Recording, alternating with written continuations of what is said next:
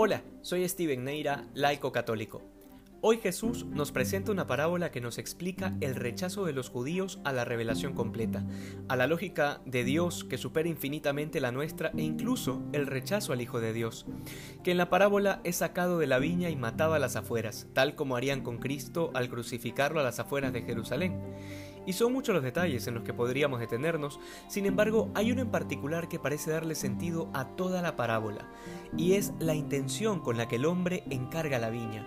La encarga para que le den los frutos a su tiempo, y la realidad de esa viña no es solo Jerusalén o la iglesia, sino también nosotros mismos, que hemos recibido la vida como un don, y por el bautismo hemos sido regados por las aguas de la gracia. Dios espera de nosotros los frutos a su tiempo. ¿Y cómo saber cuáles son los frutos que tenemos que dar? El primero y más importante de todos es la santidad. Ese es un fruto que todos estamos llamados a dar. Pero luego hay distintos frutos que van a, depender de nuestra vocación, de nuestra misión y del contexto en el que Dios nos ha puesto. Si eres padre o madre de familia, allí está tu viña.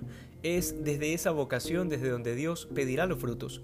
Y así, con cada vocación, porque en el fondo ninguno de nosotros puede vivir para sí mismo. Ya lo dice San Pablo, si vivimos, para el Señor vivimos, y si morimos, morimos para el Señor. Toda nuestra vida es un don de Dios, y en la medida en que esta verdad va calando más hondo en nuestro interior, la santidad que Dios exige tendrá mayor sentido. Pero para que todas estas cosas se nos muestren con mayor claridad, es necesario que cultivemos la vida de oración, la vida interior, porque sólo así esa viña que el Señor ha hecho y que ha cercado con ángeles custodios podrá crecer y dar buen fruto. Es penoso cuando nos encontramos con personas cuya única finalidad es vivir para este mundo, como los animalitos. Su única aspiración, su único anhelo es nacer, crecer, reproducirse y morir.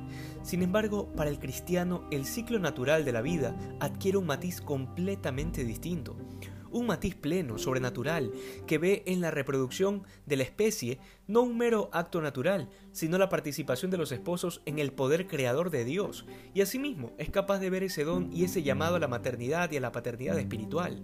Todas estas realidades están como ocultas para todo aquel que vive con el corazón apegado a este mundo. Por eso no todos las entienden, pero el comprenderlas y abrazarlas es lo que nos hará plenamente felices, lo que nos hará dar frutos abundantes tal como Dios lo espera de nosotros. Que hoy seamos más santos que ayer. Dios te bendiga.